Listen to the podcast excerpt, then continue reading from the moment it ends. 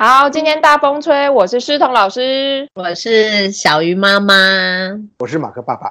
今天大风吹的意思呢，就是主持人跟被访问者，然后还有后台的录音啊，都是你。对，都是我。你们两个来干嘛？好龙套。因为之前被马克问了一个关于英文学习的问题，他光英文这两个字相关的问题啊，就烦了我们大概两三天有吧。这两三天分布在好多个礼拜。我们生活在新竹，那新竹的家长在选选学校的时候，他都非常在意这个学校到底有没有双语学习，他英文的比例占了多少，然后甚至还有群组。他就是在里面讨论非常多的线上英语教学的老师，呃，他的口音怎么样啊？或者是这个学校这个机构他怎么样啊？就是送这个学校到底小朋友英文会不会好？好，可以看到很多这样的讨论啊。其实大家都是对英文学习非常的焦虑，所以才会有这个状况。那马克反映给我的呢，就是现实版的 life 在我的旁边一直跟我说，英文很难啊，经验很糟。对。新竹有一群人，他的确有学习英文上的焦虑。就是我看到新竹的社群，他们在讲有一个五岁的小孩，还没有五岁哦，近五岁而已。他牛津阅读数目前是七级，然后 RACE 他现在是 G 级，哦，然后什么兰登的他可以读到三，然后海尼曼他可以读什么 GK G one G two。说实在，我全部都看不懂，但是我就想说。原来英文能力可以这样子被等级化，你知道吗？而且五岁的五岁就要去跟别人比，说你在哪一级，你在哪一级？为什么要去比那个等级？因为怕孩子落后嘛。所以遇到的时候就会说：“哎，你牛津阅读数你现在几级呀？哦，我七级啊啊，你六级，那他是不是就心安了啊？什么你八级，那我才七级，回家就骂小孩，赶快去读啊，在干嘛？” 所以，对很多爸妈来说，哈，在新竹，这个学英文等同于他这一辈子最重要的工作之一，相当重要，而且造成一种焦虑啦。就是对对对，其实主要是跟自己比嘛。结果他现在变成什么几级几级以后，就开始跟别人比，因为现在已经可以量化了，直接拿来比。对，那就会很容易忘记初衷，就是你到底要孩子学英文是为了什么？当然不是。绝对不可能是为了跟别人比较，可是当这些变量化以后，你就会忘。马克，你的成长经验，你的英文是怎么学的？呃，我澄清一下哈，我不是说英文很难，我是说非常难。好，看一下哈，呃，我觉得也不是很难哈。我我大概就跟大部分的人一样，小时候我们没有接触过英文，在我那个年代，我们是六年级的。我们在小时候唯一接触到的单字是姐姐留下一本书，上面有用中文写的 “Good morning”，好，顾摩尼，所以那时候就觉得哦，好好笑，顾摩尼，所以那时候就会以为自己会英文。到了国中以后呢，哎，发现英文就是背单字，然后拼音还不太会拼，因为那时候 KK 拼音还真的不好拼，所以我国中很会背单字，哎，我英文很好，哎。我英文都是全班顶尖的，欸，因为我只要把单字背完了，我考试就考得不错。其实我是到了真的到大学过后才发现我英文不行，因为我完全听不懂。所以我在上课上这个听力课程的时候，我超吃力的，因为我我一句都听不懂。那我就发现我有同学会听 ICRT 听得懂，欸，哎，我觉得好神奇哦，这根本不是人，你懂吗？所以对我来说，到了大学，其实我就放弃了英文，因为我真的完全听不懂。出社会以后，其实也就没有去接触英文，因为都在本土企业嘛。后来我英文很大部分的进步，是因为我后来在十二年前，因为 赚了一些钱，就想要出国去玩。后来我就梭哈了，就把六十万给代报中心说，啊，去美国半年。我去才发现，如果会一点英文的话，我直接从台湾订美国学校，我六十万可以读三年。其实我半年好花了很多钱，所以我就开启了我的英文生活。事实上，我那时候英文还不错，可是我半年后回来台湾以后，几乎又打回原形。那最大原因是因为我根本没有环境去让我讲英文跟练英文，所以慢慢就又退化。所以我觉得英文很难很难的原因是因为。真的没有让环境。但是我心中我也会知道，其实英文很重要，而且我也会有焦虑。只不过我只好跟自己说，好吧，我们也是过来人，只要有一天我们存一点钱，把孩子丢到美国就好了。不对啊，你你本来不是这样的啊。其实你说那个英语学习环境啊，或者是使用的情境很重要，这的确是哈、哦。所以我们国家其实在二零三零年开始就希望打造一个双语国家，他们现在已经有一些前瞻计划已经在做了嘛。所以啊，其实之前有一个新闻在新北市，他想要找国小的艺文科老师。结果他条件非常严苛，你不要必须是合格的、具有教师证的艺文老师，然后同时也要有英文能力，比如说多益多少分以上，所以他就招不到啊。他那一个考试报名截止之后，根本就没有什么人去报名，就是因为他发布了这个二零三零年的双语国家政策啊，所以现在其实开始会有很多这样的课程需求跑出来。新竹的家长们其实，在帮小朋友选课的时候，他当然不是因为这个双语国家政策，其实他们就是看到未来，他们平常上班就会遇到要讲英文，所以他们就会觉得，哎，英文真的很重要，它某些程度上可以帮助小朋友未来有直接跳级的机会嘛。好险！我现在不是这个时候的，你知道，艺文科老师，我有教师证，但我没有什么多益多少分哦。还好在十几年前没有这种需求，所以呢，我们都还是可以混口饭吃。那在当我在培养我的孩子的时候，其实我一开始是真的没有想到语言这一块，然后那个时候是从众。从众，众没有错。就我一个家长，他想要帮小孩转到一个双语的幼稚园，然后那个时候一开始我们是待在同一个，就是都是在玩才艺，没有在教什么英文的幼稚园。那他要转学，然后那时候也是对这个学校的老师有一点抱怨，所以我就想说，哎，你要转学哦？那我我们家兰姐这么害羞，那跟你们家是好朋友，那就跟着一起转吧。所以就一开始是这样。那进了第一个双语幼稚园以后，读了两年。其实我们家兰姐跟东东一样，脸皮很薄，所以她读了两年，要毕业前，她跟我说：“妈咪，I'm bad，其他人都是 good。”然后我就说：“你为什么？是哪一个老师这样跟你说吗？”她说：“没有啊，是我自己想的，我有发现哦。”我就大吃一惊，想说，然后为什么我女儿读了两年的双语幼稚园，然后她得到这样的结果？所以我那时候就在想说，怎么办嘛？因为过去的已经没办法弥补了，她现在就是给自己贴标签，说她就是不好，她就是很笨，尤其对于英文，她就是很笨。所以我就想要帮她去突破这件事情。那我那时候就考虑说，如果我念我家附近的公小。那我想要突破我女儿，就是让她觉得说她英文没有烂呐，她英文可以哦，其实她就是正常的水准或更好，可能我就要考虑比较好的英文机构。那我自己也是才艺老师，所以孩子下课以后，其实就是我最忙碌的时候，所以在工作考量下，我就觉得哦，不行欸，如果是这样子的话，我还有接送的问题，所以我那时候就偷懒，就找了。一条龙的双语国小，那我也有考虑到说，哎，这个双语国小它不是只有注重功课，那就好像就是我要的。那当妈妈真的就是试试看的心情，就去念，念了四年，我觉得很不错。是说学校有提供这样的环境，那我们姑且不论说他讲的好不好，他至少他每天都要跟外师讲话，所以他现在脸皮变得不薄了，因为他知道他讲错，老师从来都不会。说你不对啊，你是 bad。有时候我听他讲，我也不觉得说，哎，他全部的英文表达都很正统。可是我至少觉得他就是敢讲。我们就这样从最简单的那一级，然后每一年他就他就升一级，升一级。现在他是最高级。因为小鱼妈妈我自己英文很烂，我也没有办法去帮他做什么英文的补强。我自己就觉得很好了啊，我女儿已经赢我了。难怪我们是同一间学校的。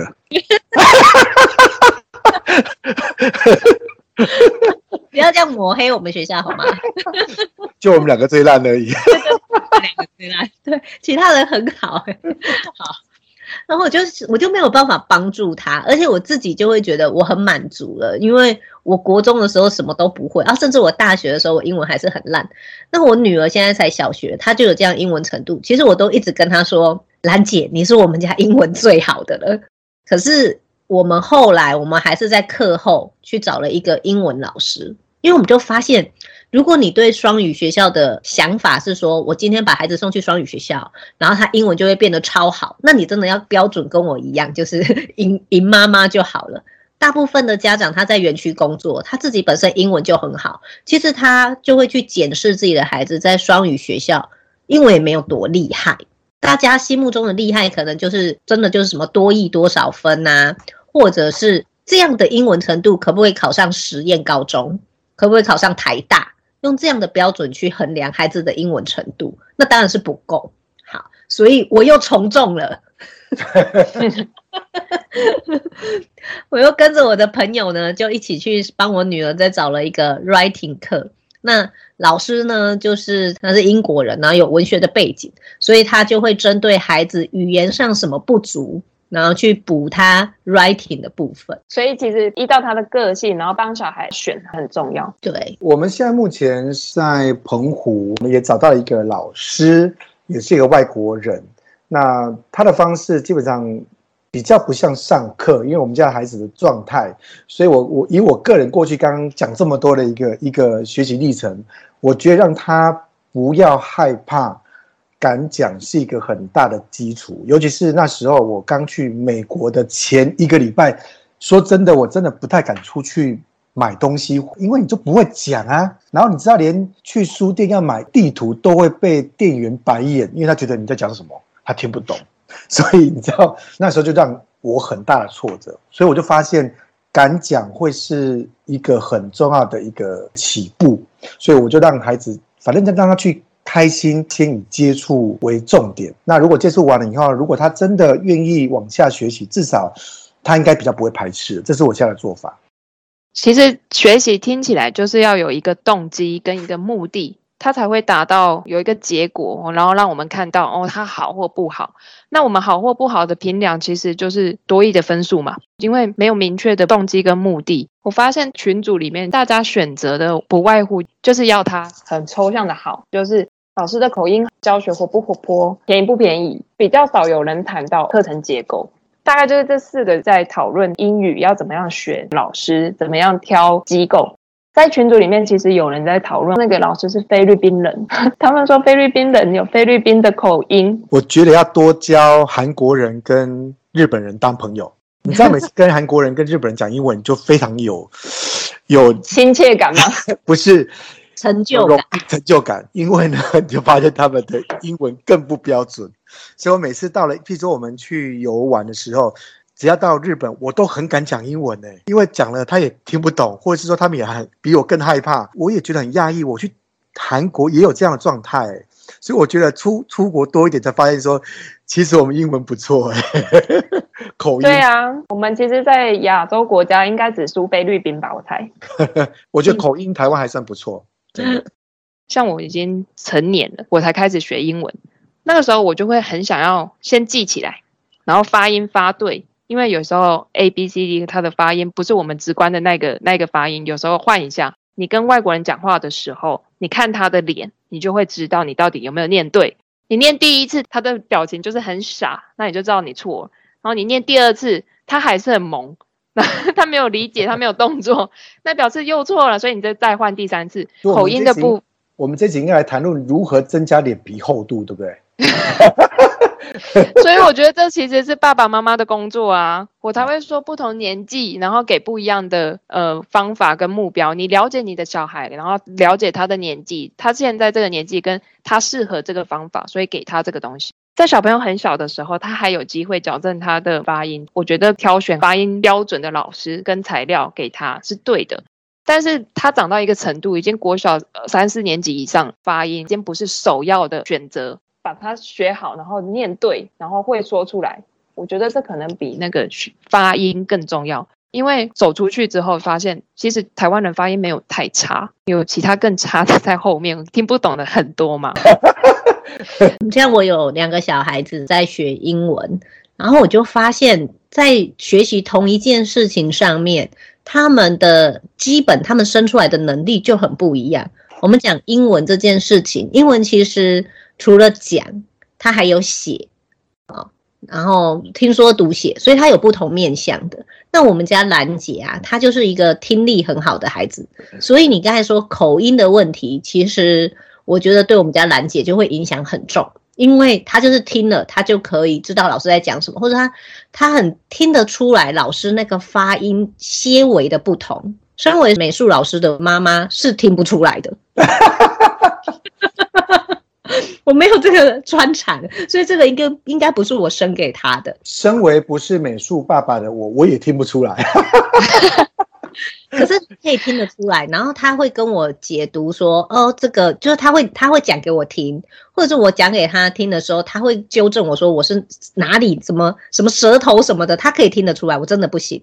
而且我也觉得就没差啦，所以他透过听去学，他进步就很快。”嗯，我就会去放一些外国，不管是欧洲、美国的一些影片，Netflix 上面很多啊，他很喜欢看，他很快就可以知道哦，那个音我听过了，所以他大概意思是什么，他可以很快去理解。可是我们家萱妹应该就是跟妈妈是同一种人了。姐姐纠正她说：“哎，你这个不对，你是怎么念？”她她就跟我一样呆萌，就这样啊，有不一样吗？不是一样吗？那他的方式，你就会发现他很喜欢写，他觉得写这件事情他很有成就感，所以你就会看到他常常会自己拿纸出来，然后就去写什么 A B C，就写得很端正，甚至他就去把英文的绘本拿出来，他就会去写里面的单字，他既有写的过程，他就把它记起来，他就会跟我说：“妈妈，所以妈的就是有 M 有 T 有 T H 有 H，他就把它拼出来。”但如果以前兰姐我也这样要求她，她就崩溃了。她不需要，她不需要，她就是用听的就把它记起来。所以我们家两个孩子在学英文，我就发现爸爸妈妈可以给他的方式就不一样。有这个妹妹，如果我也是一样，就是放，例如说 Podcast 的英文给她听，她听完其实还是啊，她在说什么，或者是听完这个单字，她下一个故事又有这个单字，她就。啊，他有讲过吗？我认识他吗？可是你叫他写一遍，或者是你拿图像的这个图，然后这个东西这是 element，这是这个图在这，他就记得起来。所以他属于图像式居多，跟妈妈一样。其实我觉得不用难过啦，因为我本来也都听不出来，我是开始剪 podcast 之后，我的听力才变好的。啊 真的开始听自己说话，然后听别人说话，然后每一个字那个发音有没有咬字清楚，才开始有这个能力的。我发现可以训练啦。对，但我们作为爸爸妈妈，我们还是希望孩子在学这件事情的时候，他有成就感嘛？他有成就感，他才会后面有接下来更多的学习动机，他才可以学得更好。所以我觉得，像我，我觉得我的优点就是我察觉了孩子他在哪方面他比较快得到成就感。我就去加强他，所以萱妹她当然慢慢的，她也敢讲，她也会听，但她就是从视觉开始。那兰兰姐她就是从听开始，然后再去做她其他的补强，就是循序渐进的。你不能一开始就要求孩子每一样他都很棒。还小的时候，我真的没有什么动机。我大三的时候去一次纽西兰待一整个月，我的目的是去探亲，还有就是去读英文。所以我们三个兄弟姐妹去了以后。发现那一个月效果非常差，因为我们都待在家里，然后跟表兄弟姐妹其实不亲，玩不起来。他们白天去上课，我们在家很无聊，所以关在家里跟老人家在一起，所以不好玩。然后我也没有机会用到英文，我出去买东西也是阿姨在付钱，阿姨在挑，她在规划她要做什么。所以其实对我来讲，英文就是用不到，所以那一个效果很差。小朋友的状况就会很像这样。就是目的什么的都是大人帮他选，然后帮他定目标，所以他就没有动力要去进步。所以那个时候，就算他们有帮我安排每周去两次，在教会里面跟教会的人聊天，我还是英文都没有进步。然后最后是放弃了，放弃的状况就是我跟那个教我学英文的人讲中文。哦，对，我有交到朋友，可是就是用中文。家长还是要时时刻刻提醒自己啦。就是你常常会看到家长把小孩逼得很紧啊，或者是一直埋怨，就像像我们是双语学校，但是我还是很多同学的家长，我们会听到抱怨，就说都已经念了双语学校，因为什么英文还这么糟糕？那我觉得都要回到你一开始你为什么要让他有英文的学习？啊，那你到底是对他有什么期待？很多的家长就会说，没有啊，也没有怎么样啊，就是要可以至少要可以跟外国人沟通吧。那其实他们现在就可以，虽然常常说的不是很好，但其实就可以沟通了。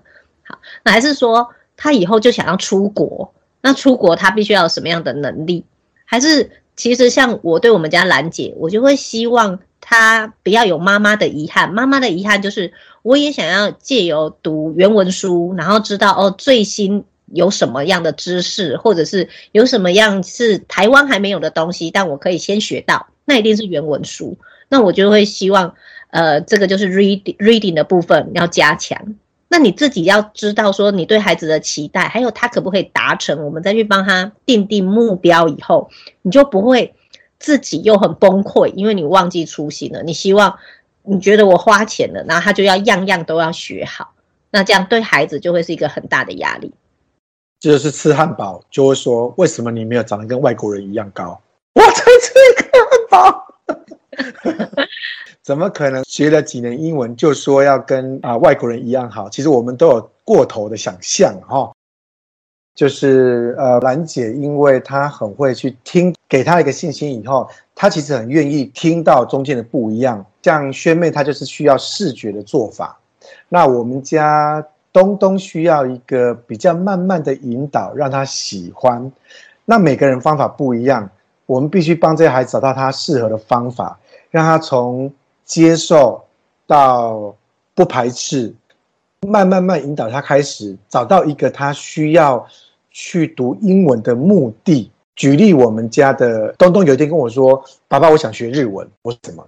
他说：“因为我想啊，去那边买玩具。”好，那我觉得这也是一个动机。如果你今天把英文学会了，你不用日文，你一样可以去那边买东西哦，你就更厉害了。那他就会比较有兴趣。那目前也是这样，一点一滴在帮他去架构。就是既然我们知道英文很重要，所以这件事情不能让他们做到一半就挫折，或者是开始就不做。嗯、那当然就是要想办法帮助他们去做到。找到一个方法，哪怕是陪他打电动。诶两位来宾非常厉害，所以你们找到自己学习语言的方法了。自己还没找到，帮孩子找到了。我们都还有时间可以慢慢学，然后慢慢找，所以就是找到自己舒服的方法去进步，这样就好了。嗯，好，英语学习加油，加油，拜拜，拜拜。